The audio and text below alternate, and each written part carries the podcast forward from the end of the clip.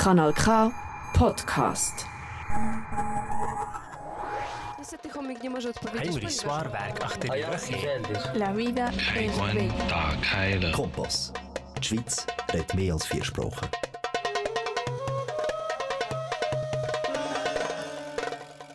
دوستان و شنوندگان عزیز سلام و درود ما رو بپذیرید. برنامه امشب سهشنبه یکم شهریور ماه 1401 رو که برابر است با 23 آگوست 2022 خدمت شما ارائه می‌کنم. صدای ما از رادیو پیام آزادی میشنوید که سهشنبه شب از ساعت 20 الی 21 از طریق شبکه کانال K پخش میشه.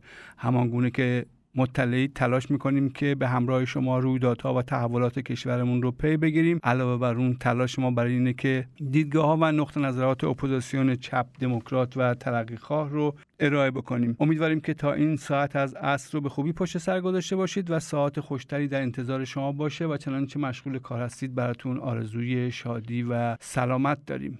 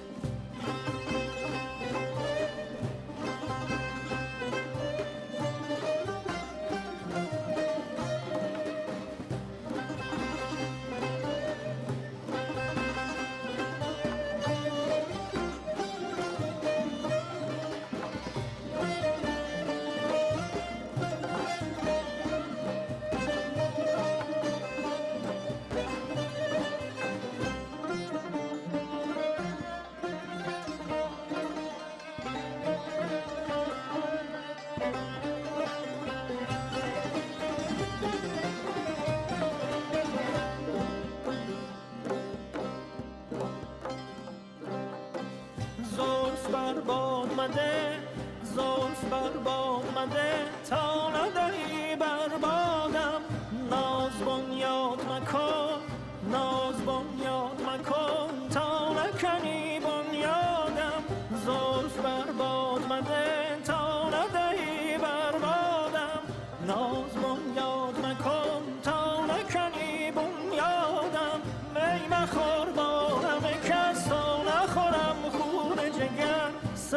مکش تا نکشد سر به فلک فریادم می مخور با همه کس تا نخورم خون جگر. سر مکش تا نکشد سر به فلک فریادم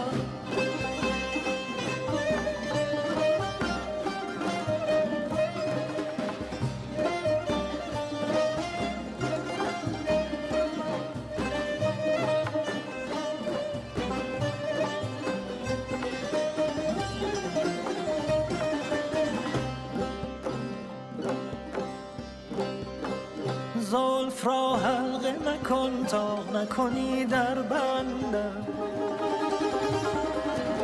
زلف را حلقه مکن تا نکنی در بندم تره را تا آمده تره را تا آمده تا ندهی بر بادم تره را تا آمده تا ندهی بر بادم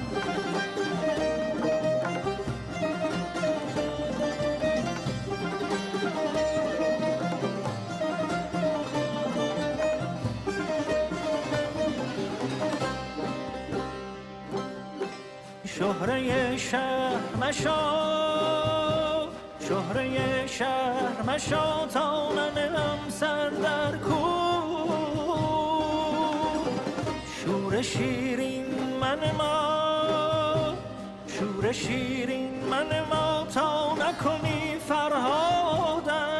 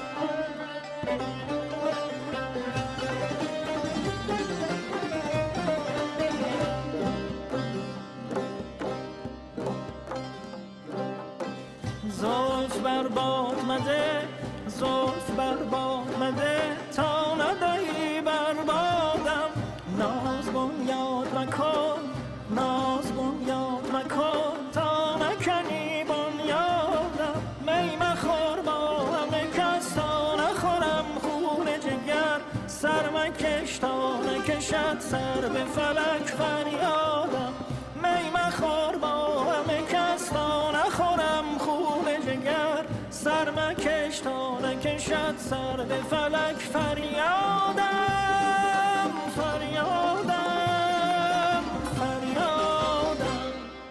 به تخریب و مصادره اموال بهاییان پایان دهید. حالا بیشتر از چهل و چند ساله که جان و مال بهاییان در جمهوری اسلامی مورد تعدی و تطاول و ستم حکومت قرار می‌گیره. مقامات جمهوری اسلامی در حال حاضر حملات خودشون رو نسبت به همه اقلیت ها مثل بهایی ها دراویش اه، اهل تسنن تشدید کردند. از 9 مرداد امسال یعنی تقریبا از 20 روز پیش جمهوری اسلامی به خانه ده ها نفر از بهاییان یورش برده. وسایل با ارزش اونها رو ضبط کرده. زمین های اونها رو گرفته. حداقل سی نفرشون رو بازداشت کرده و بسیاری دیگر رو صرفا به دلیل باورهای بهایی خود مورد بازجویی بستن اجباری پابند ردیاب الکترونیکی و تهدید به زندان قرار داده. به گفته دفتر جامعه جهانی بهایی دست کم 68 بهایی در حال حاضر به دلیل باورهایشان در زندانهای جمهوری اسلامی هستند. از جمله افرادی که از سال 1191 به این رو در زندان بودند. مقامات جمهوری اسلامی مصادره اموال بهاییان را تشدید کردند. در 11 مرداد امسال مقامات جمهوری اسلامی شش خانه متعلق به بهاییان در روستای روشنکوه استان مازندران را با بلدوزر تخریب و بیش از 20 هکتار زمین متعلق به 25 فرد بهایی رو مصادره کردند. در نتیجه حداقل 18 کشاورز بهایی از دسترسی به منابع امرار معاش خودش محروم شدند. به گفته رسانه های جمهوری اسلامی تخریب منازل با حضور چند مقام ارشد دادستانی و دولتی صورت گرفته. سه قربانی این اقدامات گفتند که بیش از دویست مامور امنیتی از جمله ماموران اطلاعاتی لباس شخصی و گارد ضد شورش روستاها و جاده دسترسی اصلی رو از ساعت 6 صبح تا 4 بعد از ظهر محاصره و مسدود کردند و به گفته قربانیان بهایی نیروهای امنیتی برای جلوگیری از فیلمبرداری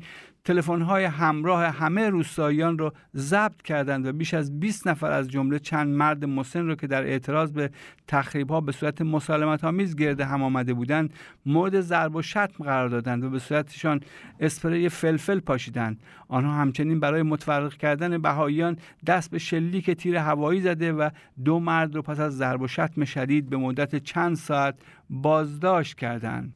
جمهوری اسلامی جان و مال بهاییان رو به دلایل ایدئولوژیک و به دلایل ستیزی که با همه اقلیت‌های دینی و عقیدتی داره مورد تعدی قرار میده. به این کار باید پایان داد و برای اینکه این کار پایان بیابد اعتراضات هموطنانمان در هر کجای ایران که هستند می‌تواند جمهوری اسلامی رو به عقب برونه. آژانس انرژی اتمی می‌گوید که پرونده فعالیت های مشکوک هسته‌ای جمهوری اسلامی بدون دریافت پاسخ معتبر بسته نمی شود به دنبال برخی گمان زنی ها درباره بعضی از مفاد پیشنویس اتحادیه اروپا در مذاکرات هسته‌ای وین رافائل گروسی مدیر کل آژانس بین‌المللی انرژی اتمی در اظهاراتی گفت که آژانس بدون دریافت پاسخ معتبر از سوی ایران پرونده اقدامات مشکوک هسته‌ای این کشور رو مختومه اعلام نمی کند.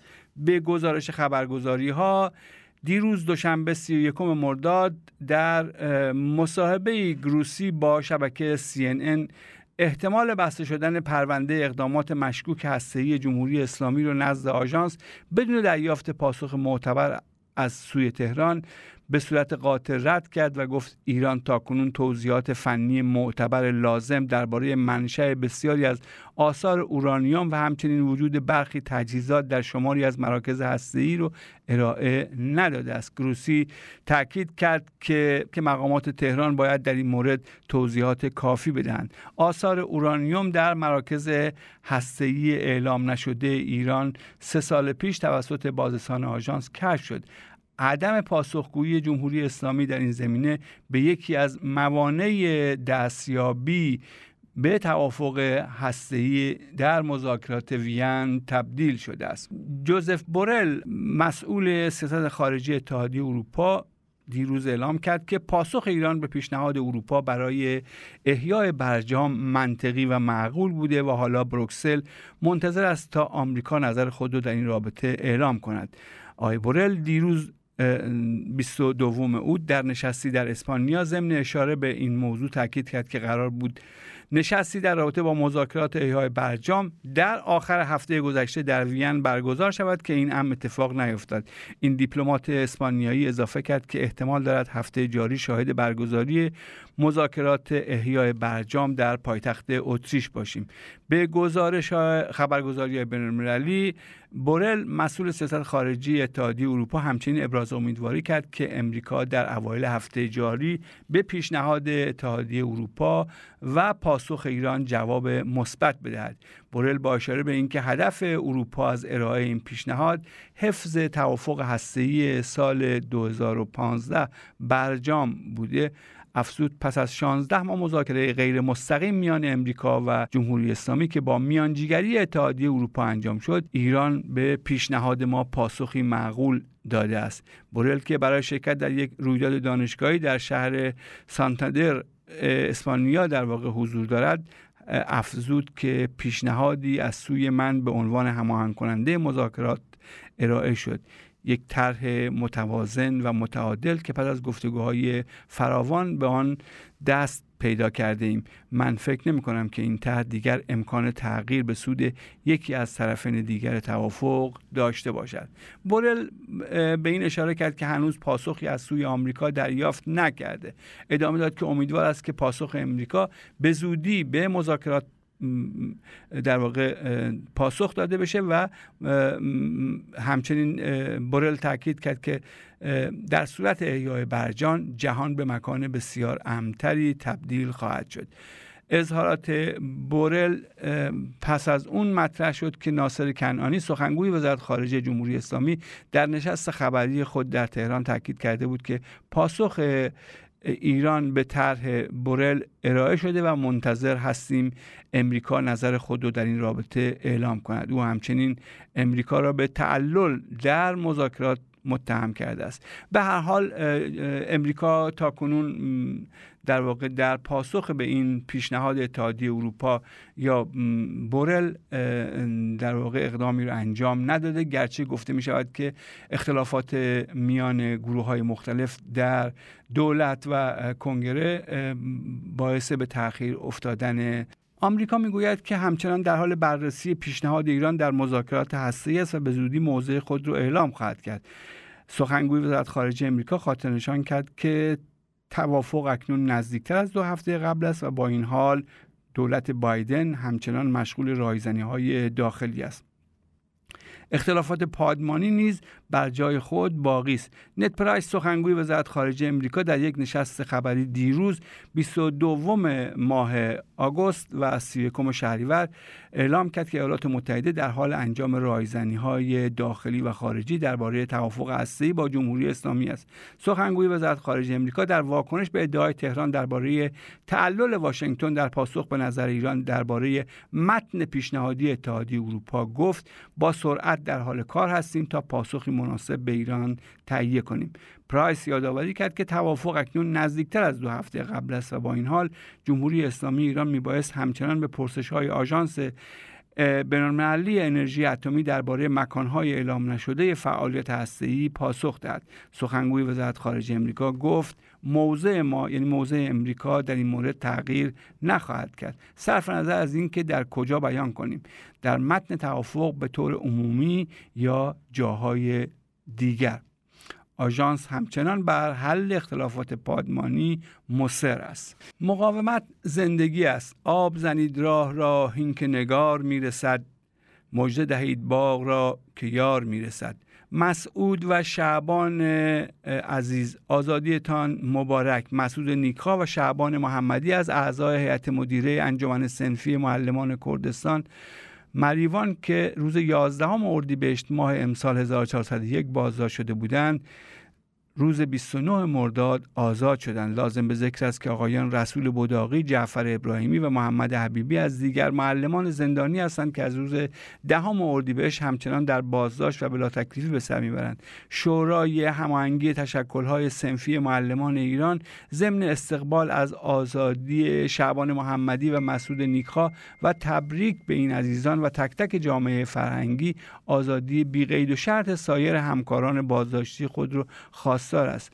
شورای هماهنگی همچنان با تاکید خواهان پایان دادن پرونده سازی علیه فعالین سنفی و روند وسیقه های سنگین و غیر معقول در قبال آزادی فعالین سنفی دربند است. علاوه بر این در روزهای گذشته شاهد آزادی اسکندر یا سوران لطفی بودیم. یعنی در روز پنجشنبه 27 مرداد اسکندر لطفی سخنگوی شورای هماهنگی تشکل‌های سنفی ایران و عضو هیئت مدیره انجمن سنفی معلمان کردستان مریوان پس از آزادی از زندان اوین در میان استقبال و شادی غیرقابل وصف اعضای انجمن سنفی معلمان کردستان مریوان و فعالان مدنی شهر مریوان به آغوش خانواده و دوستان برگشت. شورای هماهنگی تشکل‌های سنفی معلمان ایران ضمن استقبال از آزادی اسکندر لطفی و تبریک به ایشان و تک تک اعضای جامعه فرهنگ ایران آزادی بیقید و شرط سایر هم کاران بازداشتی رو خواستار است. شورای هماهنگی همچنان با تاکید خواهان پایان دادن پرونده سازی علیه فعالین سنفی و روند وسیقه های سنگین در ازای آزادی فعالین سنفی در بند است. شعبان محمدی مسعود نیکا که آزاد شدند و کاوه محمدزاده هیوا قریشی پرویز احسنی امید شاه محمدی از اعضای انجمن سنفی معلمان کردستان سنفی کردستان از انجمن سنفی کردستان مریوان و دیوان دره هستند. البته کماکان همچنین جعفر ابراهیمی محمد حبیبی و رسول بداقی دیگر معلمان دربند هستند که تشکلهای سنفی ایران خواستار آزادی بیقید و شرط اونها شده است.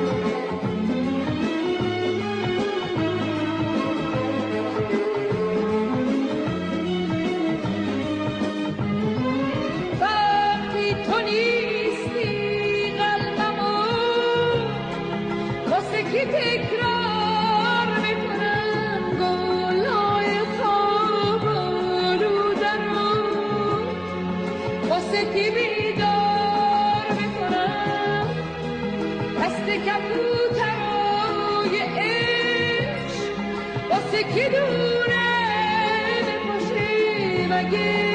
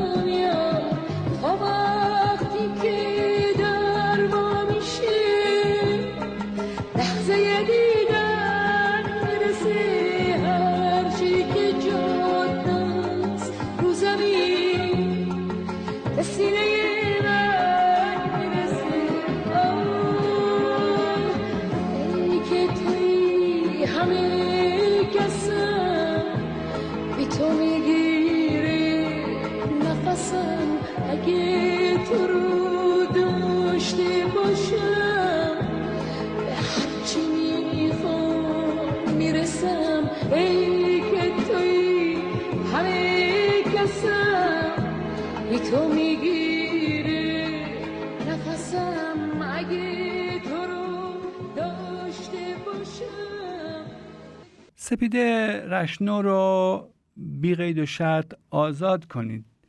بعد از بیشتر از حدود یک ماه بیخبری از خانم سپیده رشنو او با کیفرخواستی روانه دادگاه شد. کیفرخواستی شامل اجتماع و تبانی به قصد ارتکاب جرم علیه امنیت کشور از طریق ارتباط با افراد خارج نشین فعالیت تبلیغی علیه جمهوری اسلامی و تشویق مردم به فساد و فحشا.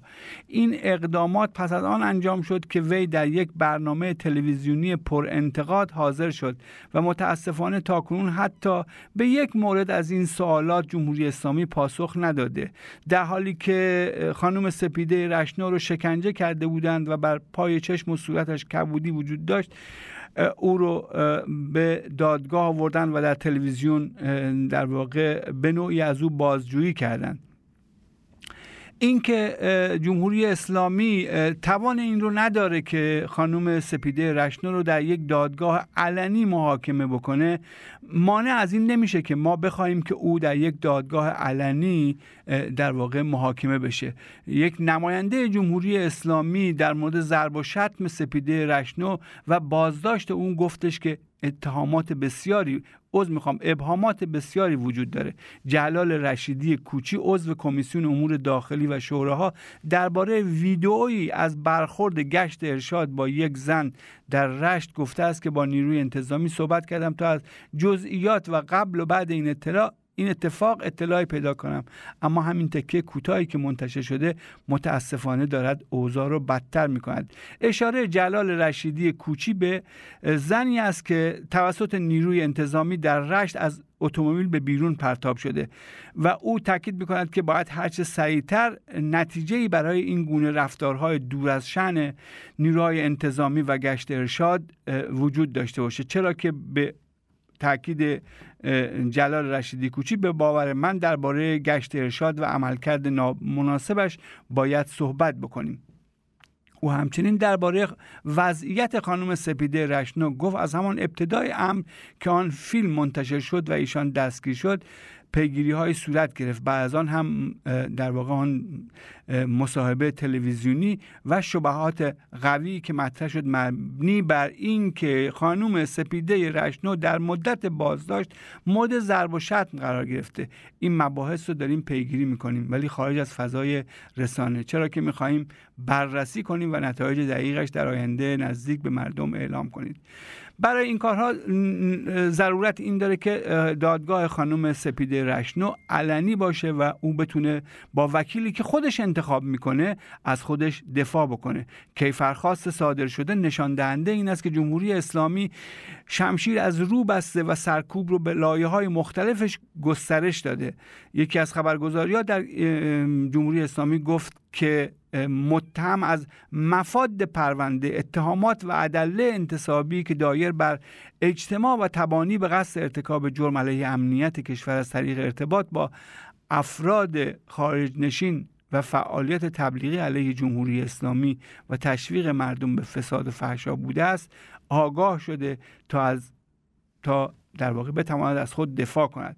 با توجه به مفاد کیفرخواست چنین در واقع رسیدگی باید در یک جلسه علنی و به اتفاق وکیل مورد نظر خانم سپیده رشنو باشد. اما همان گونه که در واقع مطلعید در روز جمعه 21 مرداد ماه همین امسال 1401 برابر است با برابر با 12 اوت 2022 یک جوان 24 ساله اهل نیوجرسی لبنانی الاصل با ضربات چاقو به سلمان رشد به سلمان رشدی حمله ور شد.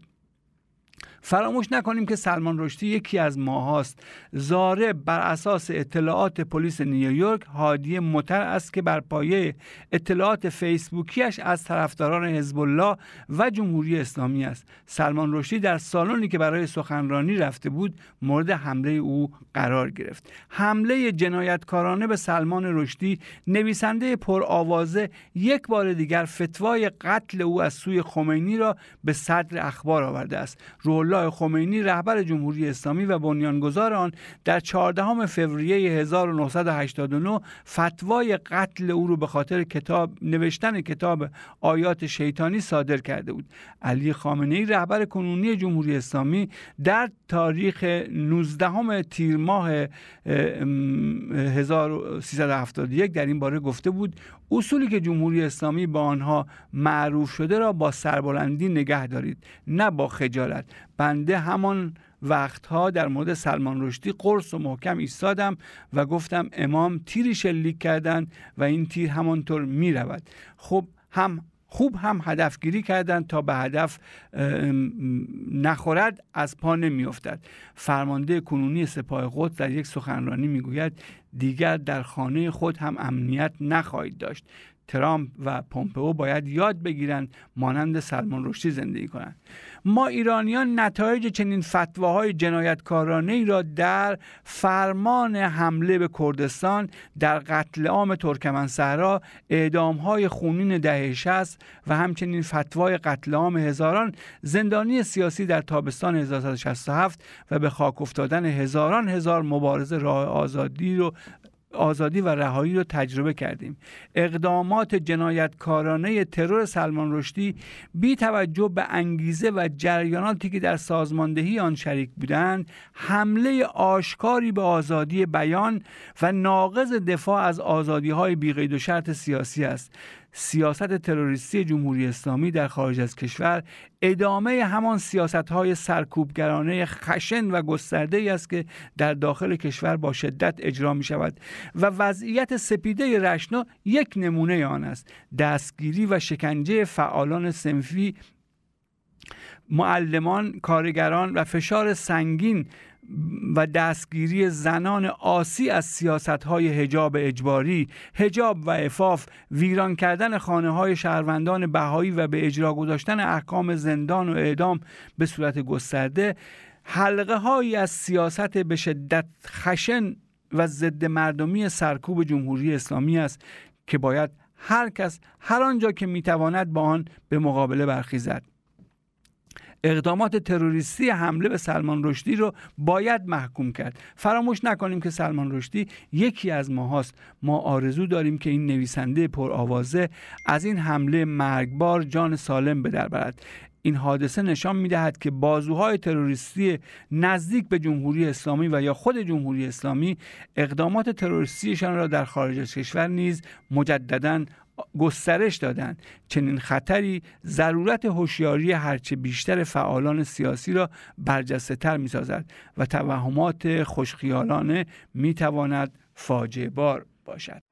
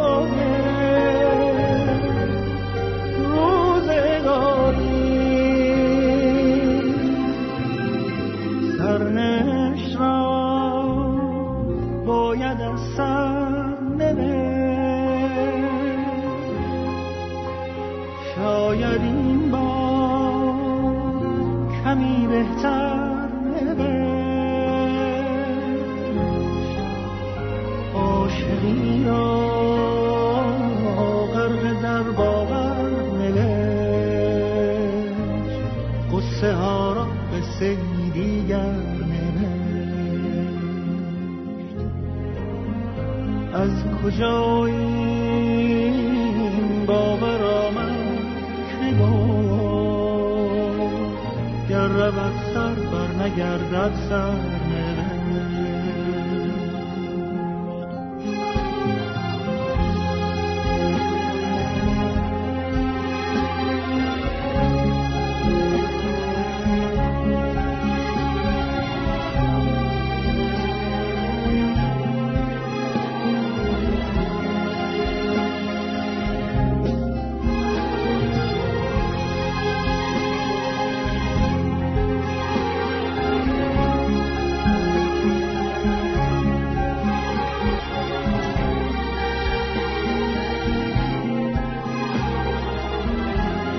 دوستان شنوندگان عزیز در این بخش از برنامه گفت در این بخش از برنامه تحلیل سیاسی ارژنگ بامشاد رو در مورد رویدادها و تحولات سیاسی اخیر میشنوید. با سلام گرم به شنوندگان عزیز ارژنگ بامشاد هستم و برنامه رویدادهای سیاسی این هفته با شما همراه خواهم بود.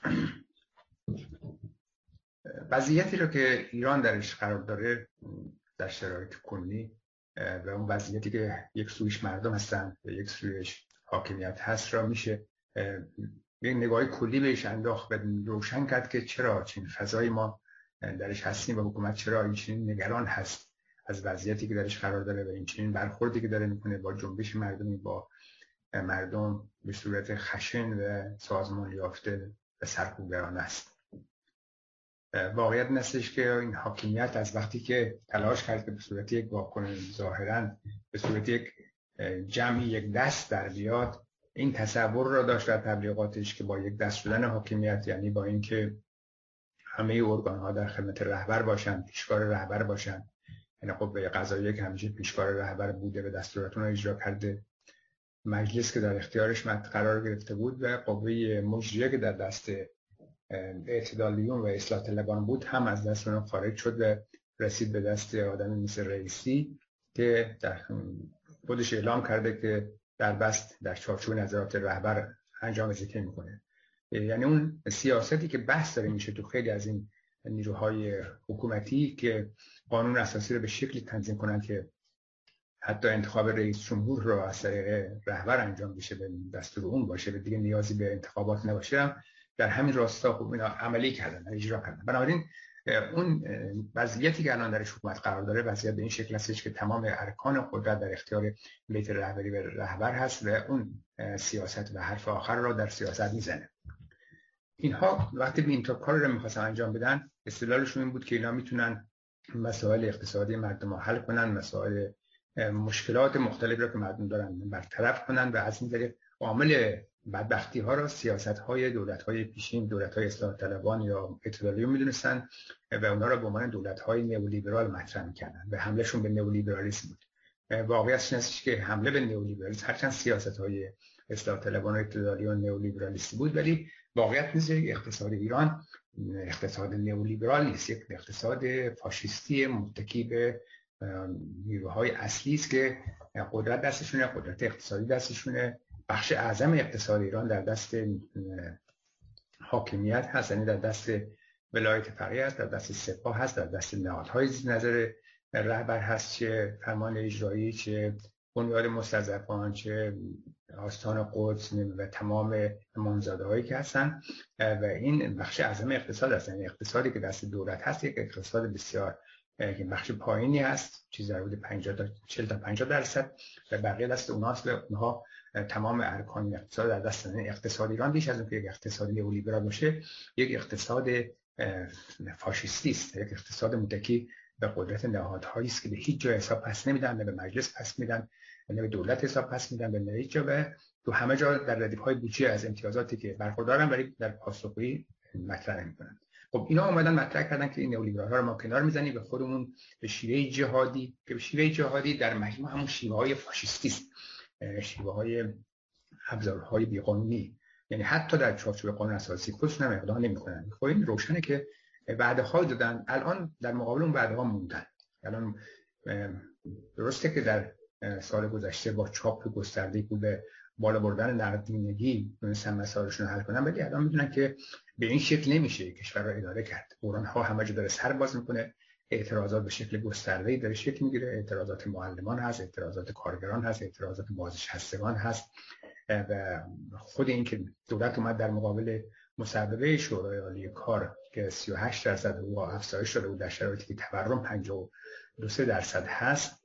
اینا گفتن ما فقط افزایش در درصدی میدیم که این بحران خیلی گسترده شد و حالا بالاخره مجبور شدن که اون مصوبه شورای عالی کار رو بپذیرن. هرچند با اما اگر مجبور شدن رتبه‌بندی رو بپذیرن ولی با چیزهایی که داشت قاطی می‌کنن و بندهایی که وارد کردن عملا سعی می‌کنن حقوق معلم ها رو تا اونجایی که امکان داره بزنن. خب اینا نارضایتی های گسترده را داره شکل میده. فقط در زمینه معیشت نیست که اینا دچار بحران های سنگین هستن. در زمینه محیط زیست همه جا با بحران خیلی شدید هستن. اصلا الان مسئله دریاچه ارومیه داره میره به سمت خوش شدن و خوش شدن دریای جمهوری الان زیست در شهر تبریز رو به هم خواهد زد به تعادل منطقه رو به هم میریزه. اینا خودشون متوجه این قضیه هست یا مسئله کم آبی کرد مسئله کمبود آب شرب که به شکل خیلی وسیع ده روز مردم شناب ندارن تو این شهرهای منطقه. خودش نشون دهنده بحرانی است که تا چه حد این بحران به شکل عمیقی داره ادامه پیدا می‌کنه. به اینها پاسخگو نیستن و توضیحاتی که میدن توضیحات بسیار سطحی هستن. در هر عرصه‌ای که نگاه می‌کنید این حکومت دچار یک های شدید هست و این های شدید تو شرایط کنونی اینها را مجبور کرده که به این فکر کنن تا حالا فکر می‌کردن که اون شعارشون این بود که ما بدون برجام می‌تونیم مسائل اقتصادی رو حل کنیم. اون شعارهایی که بیشتر تو سرمقاله های کیهان نوشته میشه یعنی کیهان به عنوان تکتیر انداز بیت و سخنگوی اصلی جناح فاشیستی تر حاکمیت نظراتشون رو مطرح می‌کنه. اینها می‌گفتن خب برجام پیوند نمی‌زنه ولی مجبور شدن که خب با برجام برن توافق کنن. در چارچوب همون توافقی که یک سال پیش عراقچی کرده بود و اجازات بیشتری گرفته بود دوباره مجبور همون را بپذیرن و مجموعه شرایط نشون میده که اینا مجبورن که به این نتیجه برسن که بدون برجام نمی‌تونن بسیار از مشکلاتشون حل کنن. چرا؟ با امضای برجام بخش گسترده از پولهای بلوکه شده ایران برمیگرده بعد فروش نفت براشون فراهم میشه امکان سرمایه گذاری در بخش های کلیدی مثل نفت گاز فراهم میشه با خاطر اینکه یک آمار کوچیکی ارائه بدم ایران در حدود 400 میلیارد امکانات تا تجهیزاتی داره که در شرکت در نفت و گاز داره از تجهیزات استفاده می‌کنه. تعمیر اینا تعمیر اساسی اینا خودش در حدود چیزی حدود 20 میلیارد دلار هزینه داره. یعنی 5 درصد خود این دارایی ها نیاز داره به اینکه تعمیر به تعالی اینا تعمیر اساسی نکردن خود این قضیه از طرف اینا نفتش اینا دارن به قیمت زیر قیمت با تخفیف های خیلی گسترده میفروشن. در حالی که اگه برجام برقرار بشه می‌تونن نفت به قیمت واقعی بفروشن. همین یک سالی که اینا تاخیر داشتن در توافق برجام کاری بود که توسط رهبر رژیم انجام گرفت خواست که مسئله برجام دولت جدید برخورد کنه و توافقاتی که دولت روحانی حسن روحانی کرده بود با ظریف و عراقچی را به هم زدن چیز در حدود 90 میلیارد دلار ضرر زدن. این کشور یعنی موقعی که نفت بشکه 140 دلار بود نتونستن نفت بفروشن و اینا نفتشون رو به قیمت ارزون به چین فروختن. همون نفتی هم که فروختن با توجه به کاری که روسیه کرد اومد نفت ارزون تر داد و بازار چین و هند را هم از ایران گرفت. بنابراین تمام سیاست اینا سیاست است که بیان یک ورشکستگی سیاسی است که ناشی از دیدگاه غلطشون نسبت به تحولات جهانی نسبت به نگاه شرق و اون استکبارتیزی کوری که بیشتر تامین کننده منافع چین و روسیه است تا منافع ایران. به نظرم این وضعیتی است که اینها درش دخیل هستن و اسیر اون قضیه است. ولی حالا متوجه شدن که به این راحتی نمی‌تونن مسائل حل کنن و بایستی برن برجام امضا کنن و توافق کنن به قول خودشون جامعه زهرا بنوشن. علیرغم تبلیغاتی که در چند سال گذشته به خصوص در دوره روحانی کردن علیه برجام حالا باز همون تبلیغات به یه شکلی پس بگیرن و اون هسته سفت هوادار خودشون راضی نگه دارن که ما در اینجا کار جهادی کردیم. و نشون میده که تو بحثاشون تو صحبتاشون تو تبلیغاتشون هدفشون در قدم اول توجیه این هسته سفت هست. این وضعیتی است که در مورد مسائل برجامی وجود داره به سیاست خارجشون از اون طرف اون چیزی که اینا رو مجبور کرده که برن به این قضیه تن بدن اینه که احساس می‌کنن که زمین زیر پاشون داره به سوس میشه. امکان انفجارات طولی خیلی بالاست اعتراضات خیلی گسترده است. به این دلیل اینا ضمن اینکه از این طرف دارن میرن به سمت برجام به اون قرارداد امضا کنن تا بتونن امکانات مالی را به دست بیارن. از طرف دیگه سیاست سرکوب خشین رو در مقابل مردم در پیش گرفتن. ما این سرکوب خشین رو تو چند ماه گذشته تو دستگیری های گسترده فعالان سنفی معلمان دیدیم. سران سندیکای شرکت واحد دیدیم. در دستگیری هزار نویسنده های برجسته هنرمندان برجسته مثل جعفر پناهی و محمد رسولوف و آل احمد دیدیم. و احزارهایی که تمام فعالانی را که قبلا محکوم کرده بودن توی سالهای گذشته به احکام زندانشون به صورت تعلیق در آوردن دارن دارن احضار می‌کنن مثل برادران دار شفا و بقیه کسایی که دارن احضار می‌کنن اینا رو یکی یکی. و می‌خوان اون فشار سرکوبرانه خودشون رو کنن ادامه بدن. ضمن اینکه در این فشارهایی که مثلا بر فعالان سنفی کارگری به معلمان آوردن مسئله سناریو سازی های و ابلهانه و خیلی زشتی را که اینا به اصطلاح متهم کنن به جاسوسی و ارتباطات با جاسوسان از این حرفا که اون تلاششون شکست خورده. این به نظر نکته اساسی است که سیاست سرکوب خیلی خشن داره. این سیاست سرکوبشون خب مثلا ما در مورد تشدید سرکوب می‌بینیم که پرونده وکلای پرونده وکلای پرونده سلامت هم به جریان انداختن اونا رو محکوم کردن به چهار سال زندان. برای اینکه اون وکلای بوده که اینا اعتراض کردن می‌خواستن نامه بنویسن اعتراض کنن به حکم ممنوعیت صادرات واردات واکسن ضد کرونا که این باعث مرگ صدها هزار نفر تو ایران شد. حکمی که خامنه ای داد که واکسن های انگلیسی آمریکایی وارد نشه و اینا خواستن بگن که چرا این صادر شده. حتی تو مرحله تهیه متن نشدن اینا رو دستگیر کردن و الان به زندان محکوم کردن و این در کنار اون فضای سرکوب برانه است که دارن ادامه میدن. جدا از اینها یک نکته ای رو که اینها خیلی دارن روش چیز می‌کنن یعنی چهره هایی که محبوب هستن در بین مردم دارن روی این چهره ها فوکوس می‌کنن و اینها را زیر فشار قرار میدن. ما مثلا قبلا مسائلی اومد پیش اومد برای وریا قفوری رو دیدیم که عملا اونا کاری کردن که دیگه تو تهران نتونه بازی کنه و توی خوزستان بازی می‌کنه. و حالا علی کریمی را زیر فشار قرار دادن. و علی کریمی یک نکته رو مطرح کرده به نظر نکته جالبی است. میگه خب این حجمی که شما دارین تبلیغات می‌کنید یا نظر می‌کنید یا از پولهای و بودجه ها استفاده می‌کنید برای نظر و نیاز که توی مراسم آشورا و توسیا کنید این پول رو سرمایه گذاری کنید و برای سلامت اون آدم های بیمار یا اخشار پایین استفاده کنید نکته بسیار جالب میگه. حالا بهش حمله کردن که این به مقدسات توهین کرد. در حالی که واقعش نستش که حرف اون توهینی به مقدسات نیست. واقعیت نیستش که اعتراض به این شیوه هایی که حکومت داره انجام میده خیلی از طرف های دیگه بارها اعلام شده. مثلا در زمان قالیباف هم در زمان زاخانی اینا از بودجه شهرداری تهران استفاده می‌کنن. در زمان قالیباف استفاده می‌کنن می‌کردن به سازماندهی می‌کردن مراسم عربه اینا. حتی تا جایی که نظافت کربلا را گذاشته به عهده پاکبانان تهران. خب این به نظرم سوء استفاده از اموال عمومی برای کار تبلیغاتی مذهبی. یا این دفعه زاکانی اومده چیکار کرده؟ با بودجه شهرداری تهران روز تاسو آشورا صفحات به طور وسیع چیز کرده نظری درست کرده. غذا پخته به دیگران غذا بده. اصلا از کجا این می‌تونه از بودجه عمومی استفاده کنیم برای تبلیغات شخصی؟ اینا سوء استفاده هاست که اینا دارن می‌کنن.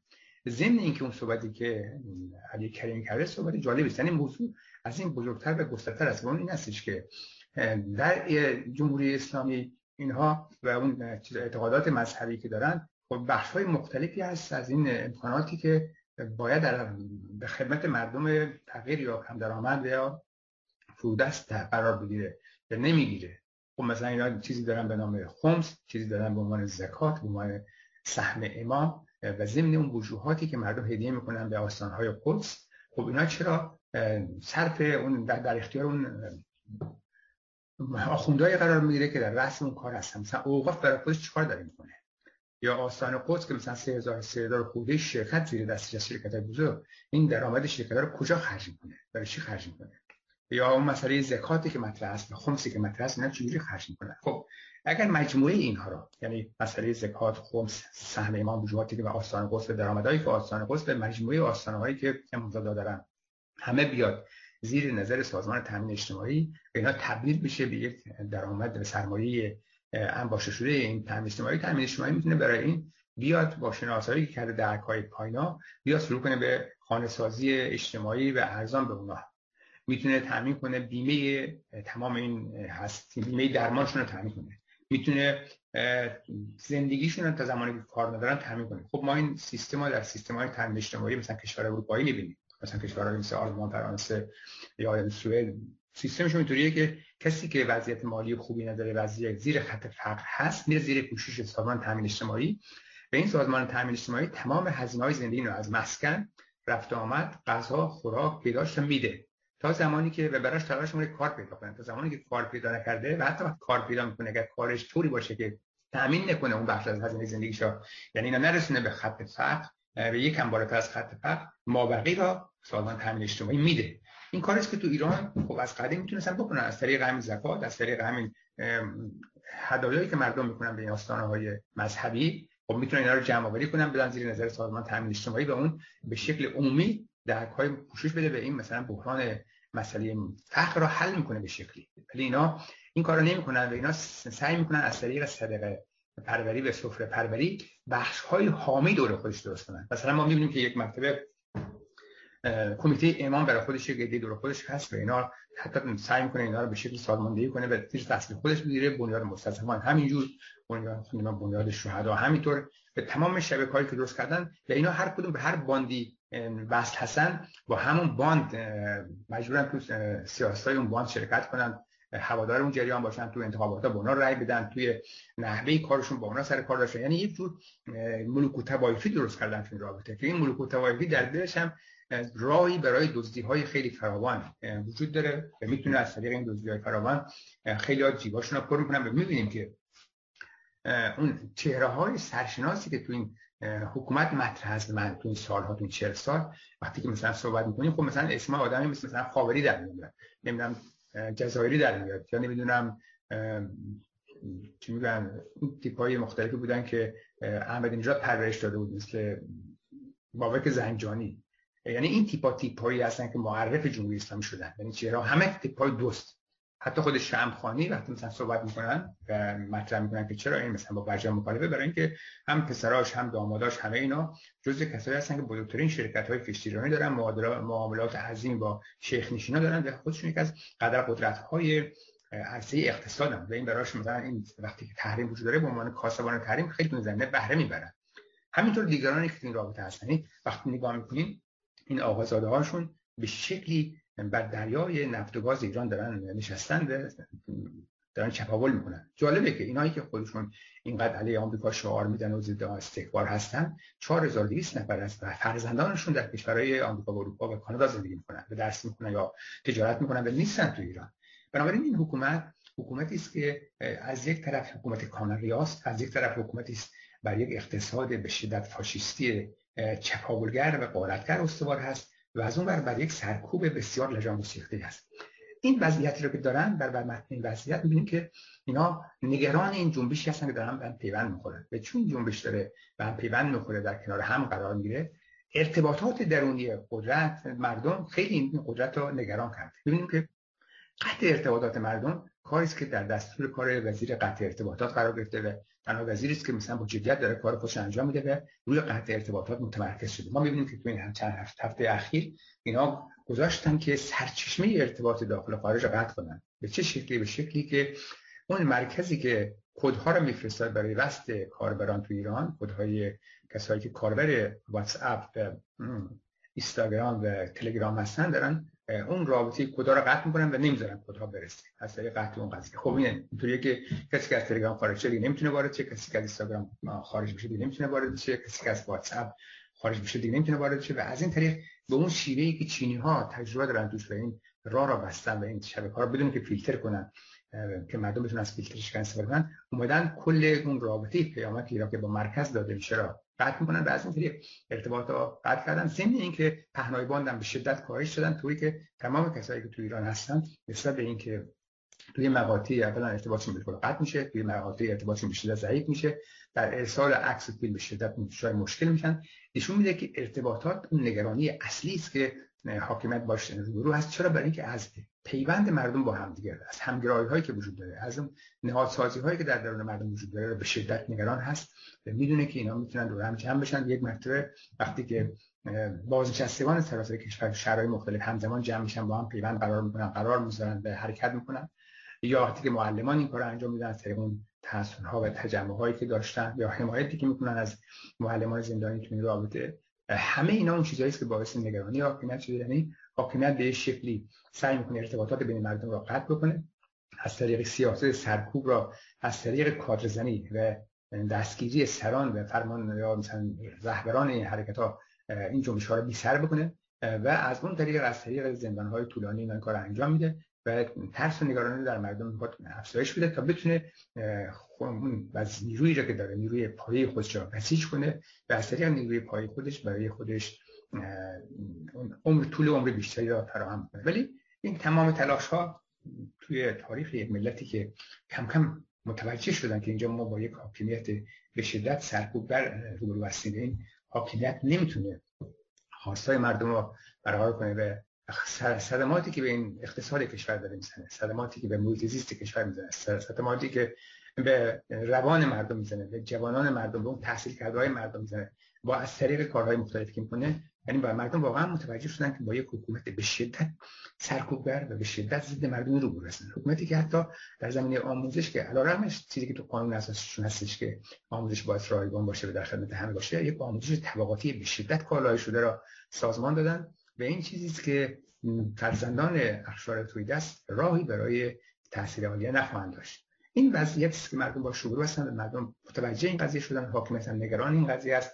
سعی می‌کنه از طریق بسیج نیروهای پایه خودش از طریق سازماندهی نیروهای سرکوب خودش از طریق قطع ارتباطات بین مردم از طریق قطع رابطه رهبران جنبش های مدنی با خود این جنبش ها راهی درست کنه که اون خودش طولانی تر کنه و از اون برام خودش را زیر چتر حمایتی چین و روسیه قرار بده و امیدوار هست که از این طریق طول عمر خودش را افزایش بده. ولی جنبشی که داره به آگاهی می‌رسه و به این نتیجه رسیده که دیگه نمی‌خواد مثل گذشته زندگی کنه این جنبش جنبش نیست که به راحتی آرام می‌گیره و تم بده به این وضعیت. ما شاهد حرکت به گام های استوار و شکومند مردمی هستیم که برای آزادی خودشون برای یک زندگی بهتر دارن مبارزه کنند و باعث آرزو کنیم که این مبارزه هر چه عمیق‌تر سازمان‌یافته‌تر متکی به نهادهای مدنی و تشکل‌های مستقل مردم تر تا بشه به سمتی بریم که اون کسایی که در آرزوی بازگشت استبداد گذشته هستن اونا هم متوجه بشن که این ایران ایران قدیم نیست.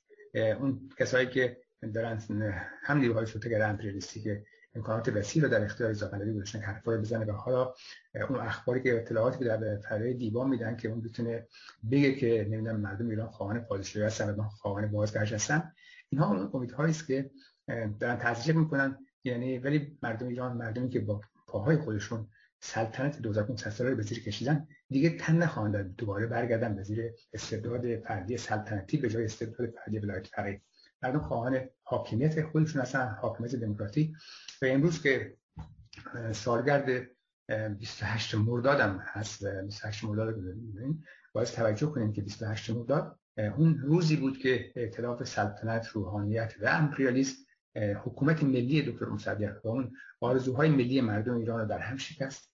آرزوهایی که بعد از اون بود که خاورمیانه را وارد یک دوره ارتجاعی کرد. یعنی اون تحولی که در ایران اتفاق افتاد اگر اون تحول ادامه پیدا می‌کرد اون دولت ملی به دموکراتیک شکل می‌گرفت پیش می‌رفت مردم می‌تونستن حق انتخاب خودشون داشته باشن خاورمیانه این چنین نداشتیم. ولی کشورهای امپریالیستی برای اینکه بتونن خاورمیانه رو به عنوان مهمترین منطقه جهان تامین کننده نیاز انرژی جهان هستا تحت کنترل سلطه خودشون داشتن و رو انجام دادن از طریق اصلیترین و مهمترین کشور منطقه.